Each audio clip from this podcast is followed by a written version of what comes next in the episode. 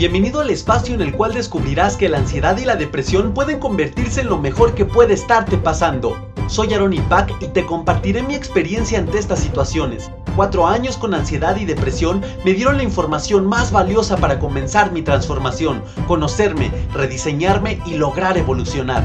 Con mi testimonio, conocimiento, junto con la información de expertos, intentaré sembrar una pequeña semilla en ti que con tu cambio de conciencia y tu acción germine en tu verdadera transformación. Es hora de hacer las paces, firmar diplomacia y convertir a la ansiedad y depresión en tus mejores maestros. Te invito a conocer un mundo nuevo hasta donde yo recuerdo se llama el, yo repudiado. Y es cuando, cuando identificas características en otra persona que inconscientemente sabes que, que son muy parecidas a las tuyas y generan un gran rechazo hacia esa persona. Las personas celosas también, guerreros, toman parte y entran parte como que en este origen de la crítica. Son personas celosas o los envidiosos, son grandes generadores de críticas. ¿Y, por qué? Porque el, el sentirse inferiores, sabemos que los celos también trae las bases de una baja autoestima, la envidia también puede traer las, las bases de que no te sientes capaz de conseguir lo que tú deseas, no tanto lo de la otra persona, sino lo que tú deseas tener y que la otra persona estás viendo que ella sí logra estar consiguiendo tener lo que ella desea, por eso viene la envidia o es una de las bases de la envidia. Y en estos casos, guerreros, es bien frecuente que, esta persona que critica se encargue de magnificar esos defectos. O si no los magnifica, hasta se los inventa. Anda inventando ahí críticas o, lo que surge del chisme, ¿no? Las cosas de los chismes, que también haré un episodio de los chismes, porque hay que alejarnos de ese hábito tan espantoso, espantoso, espantoso. A mí cuando alguien viene a platicarme un chisme, enseguida, enseguida lo detengo. Y le digo, mira, ¿sabes qué? Tengo muchas cosas muy enriquecedoras, productivas e importantes en las cuales pensar. Ni me platiques. A veces soy hasta, hasta directo y quizá payaso, podría decir, pero que le pongo un alto de tajo así. Ah, mira, ah, no sé, me vienen, ay, fíjate, ¿qué crees que...? Ah, sí, mira, no me importa, no, no, no me digas, no me digas, gracias. Y se queda la persona así como de... Uh, uh, uh, no me digas, gracias, no, no, no me interesa, de verdad, gracias. Entonces, estas personas eh, pues no acostumbran a, realizar autocríticas, eso es lo malo, guerreros. O, peor aún, sus autocríticas son tan negativas que se han encargado ellos mismos de destrozar su autoestima y de crearse ese vacío y, como que todo va en cadena, ¿me explico? Sus energías se dirigen entonces a enjuiciar a los demás y en este sentido eh, alejan la mirada de sí mismos porque temen que, que de verdad puedan llegar a desmantelarse y la gente o ellos mismos puedan ver la verdad que hay en su interior. Me acuerdo mucho de esta, de esta pareja que tuve. a mí me molestaba mucho, yo no externaba nada por lo mismo, decía así como no juzgues, pero, pero bueno, ya tener una relación de pareja y todo eh, es muy difícil a veces no contaminarte. Y cuando yo me di cuenta que ya me estaba contaminando fue cuando ya no pude, ya no callarme y decir, ¿sabes qué? Ah, o, podemos ver la manera de que esto no, afecte, eh, o, sabes qué, pues gracias, ¿no? Pero esta persona me acuerdo mucho que íbamos en ciertos lugares, encontrábamos a personas que ambos conocíamos. Y, y, era un, una. Me sacaba una metralleta imaginaria, la cargaba de mil críticas y con todo odio, así, pa, pa, pa, pa, pa, pa, y, y me las platicaba a mí, ¿no? Pero, o sea, así como, ay, mira, esta que, ay, qué pinche gente pendeja, que, que, ¿cómo es posible que tú, ay, no, sí, qué pendeja, ¿no viste cómo hizo esto? Ay, no inventes, ¿en qué cabeza cabe? ¿Por qué? No, no, no, de verdad, guerreros, de verdad, guerreros, yo que, que, que estaba trabajando en esos momentos, eh, saliendo ya casi en el cuarto año de la ansiedad, escuchar esas cosas fue así como de Santa Madre del Señor de los Perpetuos Socorros. ¿Qué es esto? Y pues bueno, guerreros, de verdad aprendí mucho de esa persona. Les digo, siempre hay, hay que agradecer lo que nos pasa y las personas que llegan a nuestra vida. Porque si somos analíticos, si somos... Eh, mm, eh, vivimos en conciencia, guerreros, aprendemos. En lugar de, de, decir, ay no, qué horror de persona. No, simplemente pues ya, así es ella. Eh, no, no, no. No tuve intenciones ni, ni intenté, porque no era responsabilidad mía cambiarla. Eh, y pues bueno, al contrario agradezco que me ayudó a conocer eh, pues este tipo de personalidades, ¿no?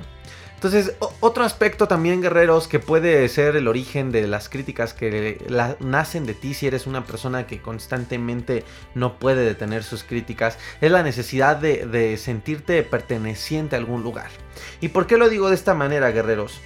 Como lo dije al principio del episodio, las redes sociales, este, las mismas amistades, nos se acostumbra mucho a estar criticando.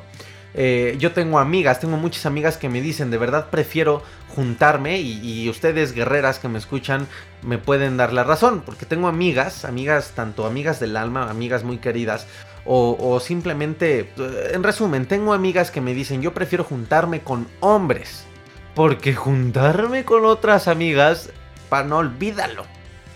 Y de verdad tengo amigas que jalan mucho conmigo, con mi grupo de amigos, y, o que sus demás círculos sociales también son de hombres porque no aguantan, no aguantan el, veneno que hay en muchos eh, círculos de amistades de, puro, de puras mujeres. No estoy diciendo que, que, en los hombres no se dé esto, también por supuesto que se da. Lamentablemente el hombre es más animal, entonces el hombre en lugar de andarse con chismes, la mayoría de los hombres es de que te paran y se dan, se dicen cara a cara y, hasta, hasta trancazos se pueden estar agarrando, ¿no? El hombre es más animal, más agresivo. Hay hasta estudios que dicen que para afianzar nuestra pertenencia a un grupo, muchas veces tendemos a criticar a las personas del grupo diferente. Y hasta en la escuela pasaba, hay los del A, los del B, ¿no? O sea, vean cómo la sociedad se ha encargado inconscientemente o, o malamente de, reforzar esta cuestión de la crítica hasta verlo como algo normal. O, que el vecino, la vecina, o hasta en las películas de Hollywood, de esas que son así como, como más de amor o como de historias más tranquilonas. Eh, que se ve cuando las, las, mamás van a la escuela y se arman los grupos de las mamás, ¿no? Y están las mamás que odian al otro grupo de las mamás. Y, digo, a lo mejor eso se da mucho en la cultura americana, que realmente no he visto eso. Al menos que sean escuelas muy fifis, no lo sé. Yo fui a escuelas públicas. Aquí iba la abuelita por mi amiga y por mi amigo y a mí iban por mí y cada quien se iba a su casa. Pero bueno, entonces, guerreros, cuando pensamos que somos expertos en alguna materia, también podemos llegar a criticar a los demás para demostrar que sabemos y reafirmamos que, pues, somos los, meros meros, los buenos, ¿no? Eh, los petateros, ¿no? Dirían acá en el norte. Entonces, guerreros, obviamente esto también es una falta de autoestima y un deseo de admiración no resuelto, o mal resuelto, o hasta insatisfecho. Cualquiera de los tres. No es malo, guerreros, pero recuerden que, que la autoestima o este deseo de admiración debe venir desde nosotros mismos.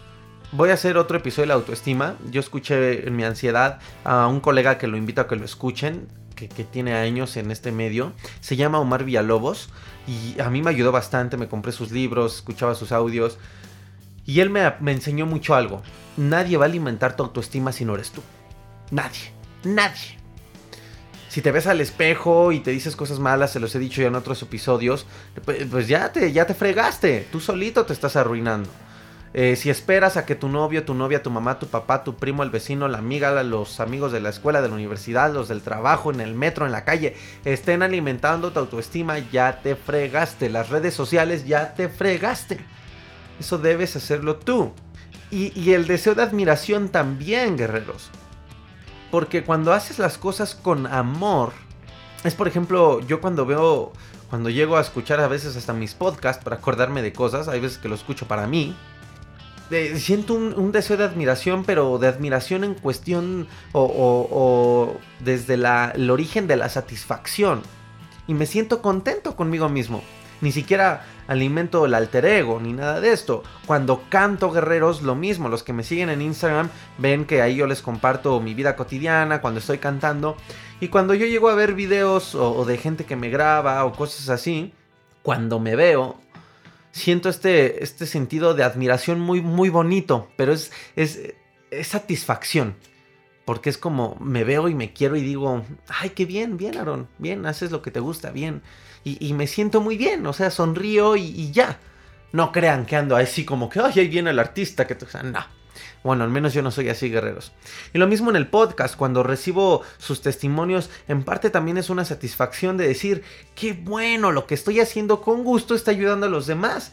Y me siento bien, simplemente me siento contento. Pero si yo no hiciera eso, guerreros, obviamente estaría buscando admiración desde otros desde otras partes. A lo mejor me yo no soy yo no me considero bueno, yo les he hablado del poder de la mente y quizás una programación que me hice desde niño de yo que yo siempre creí que no soy bueno en los deportes. Realmente es algo que nunca me he preocupado por atender, porque la verdad pues no me interesa atenderlo, ¿no? Y me especifico en el fútbol, soccer. Soy malo y sé que soy malo porque desde niño yo me programé así. Yo sé que si ahorita yo dijera, ¿sabes qué? Voy a entrenar soccer y todo, yo sé que voy a ser bueno. Porque así he aprendido a nadar, así he aprendido a hacer capoeira durante 5 años, que son artes marciales brasileñas. Así aprendí a cantar, aprendí a tocar el teclado solo, lo del piano solo, y así he desarrollado habilidades. Nada más es que pues el deporte, el, el, fútbol, soccer no me encanta, no me gusta y pues no tengo el interés como que de decir, ay, voy a aprender. No, realmente no. Pero entonces, guerreros, si yo no me admirara desde lo que me gusta hacer, me, la pasaría buscando admiración hasta quizá metiéndome en lugares donde, pues donde no, no voy a encontrar esa disque admiración externa. Ya me imagino yo queriendo destacar y, querer llamar la atención en, en, un fútbol soccer. Pues, pues obviamente no, voy a hacer el ridículo. O dentro de la, del ámbito de cantar, dentro del ámbito de cantar, si yo sé que, que, un género musical no me va bien, ¿por qué voy a querer estar buscando admiración de algo que, que simplemente no me va? Es un género que no me queda. ¿Me explico? Eh, eh, porque si yo no me alimento mi autoestima y, me admiro en lo que hago bien, pues eso no me llenaría. Entonces estaría buscando ese, llenar ese vacío en todos lados. Me acuerdo mucho cuando empecé con el podcast, una persona, me, un adulto me cuestionó y me dijo, esa persona pues realmente no la veo casi nunca, no por lo cual no sabe de mi vida. Y me acuerdo que me lanzó una crítica precisamente y me dijo, Oye, este, ¿qué onda? Vi lo de tu podcast y quién sabe qué. Pero, pero, pero, ¿qué eso qué? Este, así ya estás buscando llamar la atención. Inmediatamente dije, bueno, ok, esto viene desde una crítica muy, muy, muy dolosa. Porque además esa persona este, tiene ahí estudios en psicología, ¿no? Y le dije, mm, no, lo que pasa es que a ti te veo muy pocas veces y no sabes que yo me enfrenté a cinco, casi cinco años, bueno, cuatro años de lo más fuerte, por eso siempre digo que cuatro, probablemente fueron como cinco o seis, ¿no? En lo, que ya fue como que, como cuando acabó la Segunda Guerra Mundial, ¿no? En lo que ya se empiezan a calmar las aguas. Fueron como cinco o seis años de, lo cual podría decir que duró toda la etapa de mi ansiedad, y tú no lo sabes. Entonces, sí tengo que contar a la gente y no, no estoy buscando llamar la atención, simplemente tengo la necesidad de compartirlo porque es una manera de agradecerle a la vida mis casi cuatro años fuertísimos de ansiedad. Afortunadamente ya no tuvo que decirme y pues ahí detuvo su crítica. Entonces guerreros hay que reflexionar en estas cosas. Y por último guerreros para terminar, para terminar esto hay, dos puntos rápidos que quiero analizar. Y uno y son muy importantes que los controlemos, guerreros. De verdad, si queremos que la vida, que la vida sea positiva, que lo que recibamos de los demás sea positivo, hay primero que hacerlo nosotros, guerreros. Hay que transformarnos en una mejor persona. Hay gente que no sale de la ansiedad porque ellos mismos son personas tóxicas, porque ellos mismos dan toxicidad a los demás. Es como, como personas que son muy, muy de, muy eh, eh, apegados a la fe a un grado fanático sin nombrar ninguna religión, que son muy apegados a, al tema de su religión, de su fe, pero son personas que de repente te encuentras haciendo chismes de mil y de mil personas. Son personas que te encuentras y te das cuenta que te das la vuelta y por la espalda te tiran mierda. ¿Ustedes creen que esas personas van a encontrar la paz que están queriendo buscar en la religión? Obviamente no, porque no son personas congruentes si ustedes quieren salir de la ansiedad, guerreros, tenemos que... Es donde yo... ¿Se acuerdan que en los primeros episodios les dije? Esto va a doler, esto va a incomodar, porque lo más difícil que yo aprendí en la ansiedad es ser honesto conmigo mismo. Y esto, este episodio, todo esto que estoy diciendo, es el claro ejemplo de, ese comentario que les hice en los primeros episodios. Esto es ser honesto consigo mismo y es muy difícil. Inclusive hasta puede que te esté molestando que, que te lo diga así. O sea, que, este, que este episodio te como que te moleste, que te sientas atacado por mí. Pero es porque te estás sintiendo identificado lamentablemente. Y porque no te gusta. Porque duele, porque incomoda. Carcome. Carcome saber, saber que tú estás cayendo en estos aspectos quizá. Y carcome más cuando lo haces en autoanálisis. Pero yo amo hacer eso, guerreros. Sí, cuéstate, también, también cala, ¿no? Ese ego, hay, hay que trabajar ese, ese ego, no, no, no hay que escucharlo tantas veces. El ego no es malo, pero hay veces que sí, cuando no lo sabemos usar. ¿Y, por qué digo esto? Otro de los de las bases quizá de la crítica puede ser para muchas personas eh, eh, un aspecto de venganza o de cobardía en cuestión ya de relaciones sociales. Y puede haber situaciones que no se asimilaron del todo bien, eh, sucesos que no asimilaste de todo bien y que quedaron sin resolver, sin perdonar, que quedaste pendiente.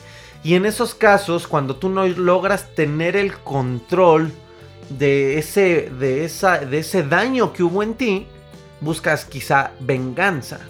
Y muchas veces la manera más que creemos que es más menos dañina es la crítica y se se utiliza como herramienta de humillación o como herramienta de venganza.